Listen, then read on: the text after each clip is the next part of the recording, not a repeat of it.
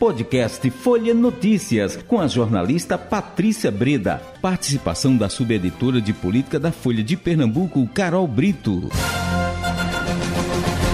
Quarta-feira, 23 de novembro de 2022. Começa agora mais uma edição do podcast Folha Notícias, direto da redação integrada Folha de Pernambuco. Sou Patrícia Breda papo agora é com ela, Carol Brito, subeditora de política do jornal Folha de Pernambuco. A gente agora fala sobre política. Oi, Carol, e vamos lá, vamos conversar, vamos saber quais são os destaques que você está trazendo para a gente hoje. Pois é, é Patrícia.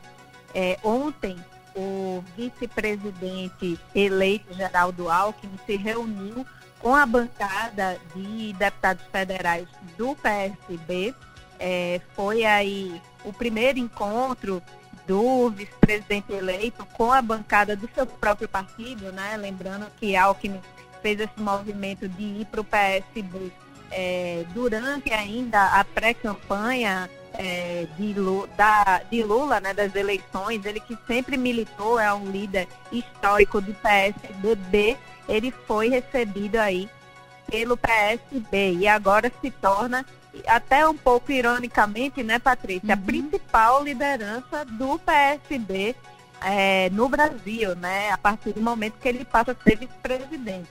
E nessa conversa com a bancada de deputados, é, Patrícia, uhum. ele pediu aí apoio para Lula na governabilidade na Câmara, disse que o partido vai ser essencial nessa construção. É, lembrando que Lula tem apenas 138 deputados em sua base aliada. Sim. É, isso não é o suficiente para aprovar projeto nenhum, nenhum projeto de lei ordinária é possível aprovar com esse quórum. E o Geraldo Alckmin falou que é preciso ampliar essa base aí para pelo menos 260 deputados. E para isso é necessário que, além dessa ampliação, a base de apoio se mantenha fiel aos projetos do governo. Né? Então, houve essa conversa, é, estavam presentes cerca de 20 deputados do partido, um quórum aí bem alto, é, considerando que a gente ainda está naquela fase pós-eleição, onde Brasília costuma ficar não muito agitada, né, Patrícia? Uhum. Mas houve essa conversa, há uma expectativa de que Alckmin seja seja o principal interlocutor do PSB com o governo federal e houve uma disposição aí dos deputados de ajudar o vice-presidente eleito. O deputado federal Danilo Cabral, por exemplo, defendeu solidariedade restrita ao governo eleito, que a bancada, ao contrário do que aconteceu em votações recentes, como reforma da Previdência e reforma trabalhista, em que o partido votou dividido, e dessa vez o partido precisa se unir, que não pode é, ter novamente esse tipo de divergência.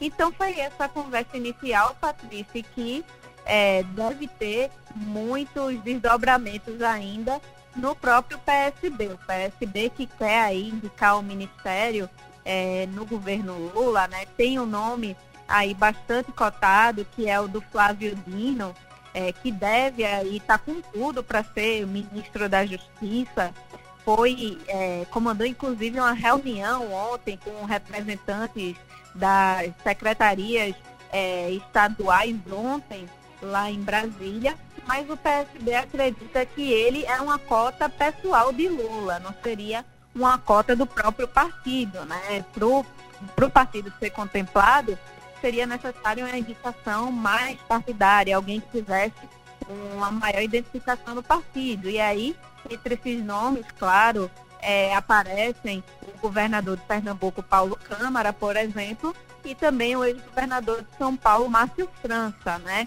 Então fica aí essa expectativa de qual vai ser o espaço do PSB nesse governo, Patrícia.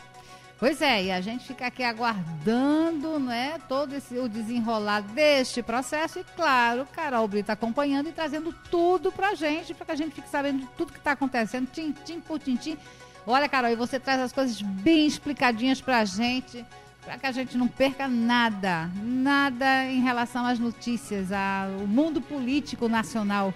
É, Carol, quais os destaques que você também, que outros destaques você está querendo trazer pra gente? Então, Patrícia, hoje a gente recebeu a deputada estadual eleita aí, é, Rosa Morim, que vai para o seu primeiro mandato é, na Assembleia Legislativa. Ela uhum. deu entrevista na Rádio Folha hoje pela manhã e falou um pouco das perspectivas aí do seu primeiro mandato, né? Muito voltado para a questão da agricultura popular, é, do combate à fome, que é uma pauta que ela pretende levar é, para seu primeiro mandato na Assembleia, e falou bastante também sobre as perspectivas do seu próprio partido, que é o Partido dos Trabalhadores. Ela falou é, que ainda não há uma definição, por exemplo, é, da posição do PT no governo Raquel Lira, mas que é, há um, um, entendimento de que as urnas colocaram o partido na oposição, uhum. mas que é preciso saber que tipo de oposição o PT vai fazer. E aí ela defende que, inclusive, mesmo sendo a oposição, que tenha um diálogo com a governadora eleita Raquel Lira, né, Rosa, que inclusive é de Caruaru, né, então conhece bem a gestão de Raquel Lira na cidade e falou também sobre as perspectivas para 2024. E um dos fatos mais curiosos é que ela disse que o PT pode sim disputar várias prefeituras em 2024, o partido sai mais fortalecido com a eleição de Lula e pode, por exemplo, disputar a prefeitura do Recife. Ela deixou aberta aí essa possibilidade também é, uhum. Patrícia. Agora, quem seria esse nome do PT para disputar a prefeitura do Recife, né, Patrícia? A gente falou aqui a semana passada dessa possibilidade, né, Isso. né? Do PT ter uma candidatura, de Marília Reis voltar a disputar a eleição. Fica aí essa interrogação de quem poderia ser esse nome, né, Patrícia? Exato. É, e ela falou também dessa da, da questão da mulher, né, de ser a primeira governadora e o avanço, né? Dos quadros femininos na política. É a deputada estadual mais jovem dessa legislatura, viu? Uhum. Pois é. E aí, já no finalzinho, que destaque mais você traz pra gente, Carol? Pois é, Patrícia, só destacando que a gente está tendo uma série de reuniões da equipe de transição hoje do governo Lula e algumas reuniões chamam a atenção é, dessa quarta-feira, né? Principalmente é, a, da área de controle é, e transparência, que é, é, integrada, tem como um dos seus membros o governador de Pernambuco, Paulo Câmara, que está lá em Brasília acompanhando todos esses trabalhos. Mas além dele, é, vários outros deputados e lideranças pernambucanas indicadas também estão se integrando aos debates da equipe de transição em Brasília. O deputado federal Tadeu Alencar, por exemplo, é, Patrícia, foi indicado para o grupo de justiça, também deve ter uma conversa hoje com o coordenador do grupo, Flávio Dini. Então, as conversas estão a todo vapor em Brasília, Patrícia. É isso, Carol. E só bem rapidinho, só para fazer o registro mesmo, é, o prefeito João Campos transmitiu o cargo para o presidente da Câmara do Recife, Romerinho Jatobá, não é isso? Isso, Patrícia. É, a gente vê aí que tanto o prefeito do Recife, é, João Campos, quanto a governadora eleita é, Raquel Lira estão é, na Inglaterra, né?